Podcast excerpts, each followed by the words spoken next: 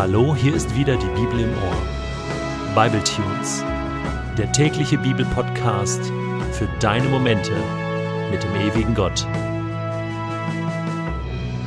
Der heutige Bible Tune steht in Exodus 25, die Verse 10 bis 22 und wird gelesen aus der Hoffnung für alle.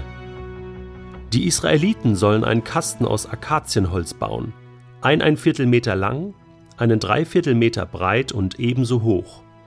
Innen und außen sollen sie ihn mit reinem Gold überziehen und auf der Oberseite ringsum eine goldene Zierleiste anbringen. Lass vier Ringe aus massivem Gold gießen und sie an den vier unteren Ecken des Kastens befestigen, je zwei Ringe an jeder Längsseite. Dann sollen Tragstangen aus Akazienholz angefertigt und mit Gold überzogen werden. Sie werden durch die Ringe an den Längsseiten des Kastens gesteckt, damit man ihn daran tragen kann. Die Tragstangen müssen stets an ihrem Ort bleiben und dürfen nicht mehr aus den Ringen herausgezogen werden. In die Bundeslade sollst du die beiden Steintafeln legen, die ich dir geben werde. Auf ihnen sind meine Gebote und Weisungen niedergeschrieben. Lass eine Deckplatte aus reinem Gold für den Kasten gießen, ein ein Viertel Meter lang und einen Dreiviertel Meter breit. Dann sollen zwei Engelfiguren aus massivem Gold geschmiedet werden, die an den beiden Enden der Deckplatte stehen. Die Platte und die beiden Engel sollen aus einem Stück gearbeitet sein. Die Engel breiten ihre Flügel nach oben aus und beschirmen die Deckplatte. Die Gesichter sind einander zugewandt und ihre Augen auf die Platte gerichtet. Die Deckplatte soll die Bundeslade verschließen, in der die beiden Steintafeln mit den Geboten liegen, die ich dir geben werde.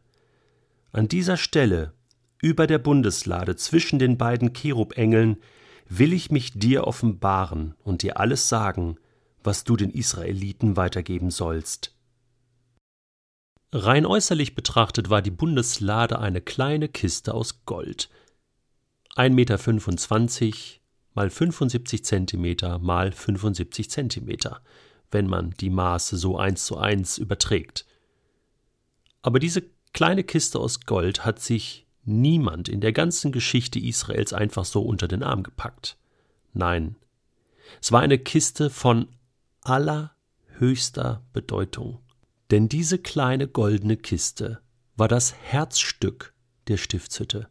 Sie war das Zentrum des Zentrums, könnte man sagen, denn sie stand ja im Allerheiligsten, also in dem zentralen Raum der Stiftshütte, wo der hohe Priester als einziger nur einmal im Jahr hinein durfte, um dort sein Werk zu vollenden.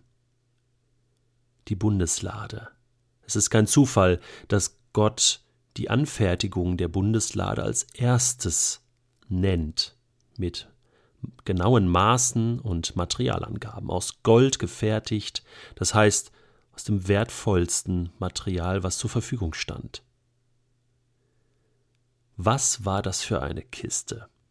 Es erinnert mich so ein bisschen an eine Schatzkiste, eine Schatztruhe. Was war denn so wertvoll an dieser Schatztruhe? Zunächst denkt man natürlich daran, dass das Wertvolle in der Schatztruhe war. Ja, was befand sich denn in der Schatztruhe? In der Bundeslade. Die zwei Steintafeln, die Gott selbst geschrieben hatte mit eigener Hand, seine Gebote, seine Weisungen, und die er dann später Mose übergeben hatte, um sie genau hier reinzutun, als sichtbares Zeichen, dass Gott es ernst meint mit dem Vertrag zwischen ihm und seinem Volk Israel. Das gehörte dort hinein und dann kam dieser Deckel drauf. Aber dann merken wir ziemlich bald, ja, das Entscheidende ist nicht in der Schatzkiste, sondern das ist drumherum, obendrauf. Da sind diese zwei Engel, diese Cherubim, mit Augen und Flügel beschrieben, die kennen wir schon aus dem Garten Eden. Da war auch so ein Cherubim, der hat den Garten bewacht. Ja, Cherubim, das waren so Leibwachen Gottes, Security, Bodyguards sozusagen, die wirklich äh, mit flammendem Schwert etwas bewachten. Was bewachten die denn hier? Sie bewachten den Ort, vielleicht auch diese Tafeln, aber sie waren auch Zeichen der Gegenwart Gottes. Und das ist der entscheidende Punkt. Gottes Präsenz zeigen diese Engel an. Denn Gott thront über den Cheruben, heißt es mal, über diesen Engeln. Und das, was sich hier so abstrakt anhört, ist totale Realität im Himmel, denn Gottes Thron steht ja im Himmel. Und der Himmel ist voll von Engeln, von ganz unterschiedlichen Engeln. Und diese Bundeslade zeigt den Wohnort Gottes ganz konkret an. Gott sagt, hier bin ich, hier zeige ich mich, hier handle ich und hier rede ich zu Mose zum Beispiel. Das Wertvollste war also nicht in der Bundeslade, sondern sozusagen auf der Bundeslade, nämlich Gott ist gegenwärtig und spricht und handelt. Ja, aber was war denn das? Was macht denn Gott da auf der Bundeslade? Sozusagen auf dem Deckel. Gott vergibt Schuld. Auf der Bundeslade steht sozusagen Gott höchstpersönlich und vergibt Schuld, spricht von Schuld frei. Das war der Ort der Vergebung auf dem Bundesladendeckel. Denn dieser Deckel war nicht einfach nur ein Deckel. Es war die Plattform der Vergebung, die Abdeckung die nicht nur die Bundeslade abdeckte, sondern auch jede Menge Schuld zudeckte. Und diese sprachliche Nähe ist hier nicht zufällig, sondern auch im Hebräischen ist das der Sühnedeckel. Denn einmal im Jahr ging ja der Hohepriester hier hinein und verspritzte das Tierblut damals und die Sühnung von Schuld und Verfehlung von Menschen wurde hier getätigt einmal im Jahr im Allerheiligsten. Und das, was hier so priesterlich und kompliziert aussah, war im Grunde genommen ganz einfach. Gott hat diesen Ort installiert, um Schuld zu vergeben und um Beziehung zum Menschen wiederherzustellen, um Schuld abzudecken. Wahnsinn. Das heißt, es ist ein Ort, an dem ich gerne sein möchte.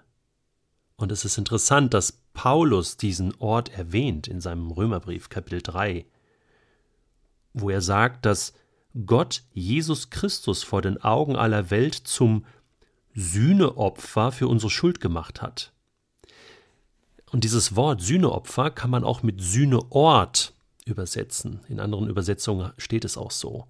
Und es erinnert an diesen Sühnedeckel, auf der Bundeslade.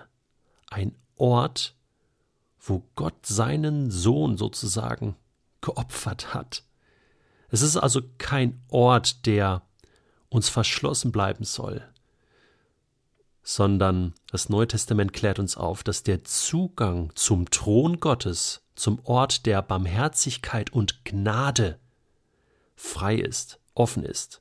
Und das bedeutet, dass das, was Mose damals ja abgebildet vom Himmel aufgebaut hat, existiert ja als realer Ort im Himmel.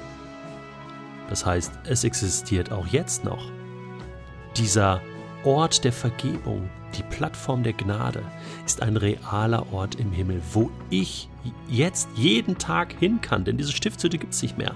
Und auch das Allerheiligste gibt es nicht mehr, sondern das wird alles abgerissen. Der Weg ist jetzt frei zu Gott zu dem Gott der Vergebung und Gnade. Aber wenn ich an diesem Ort bin und Gott vergibt mir meine Schuld, dann macht er den Deckel auf und sagt, und guck mal jetzt, was ich für dich habe. Ich habe ein paar Ideen, wie dein Leben gelingen kann. Ich habe ein paar Gebote und Weisungen, die dir helfen, zu leben und auch mit mir zu leben. Herzliche Einladung in die Stiftshütte.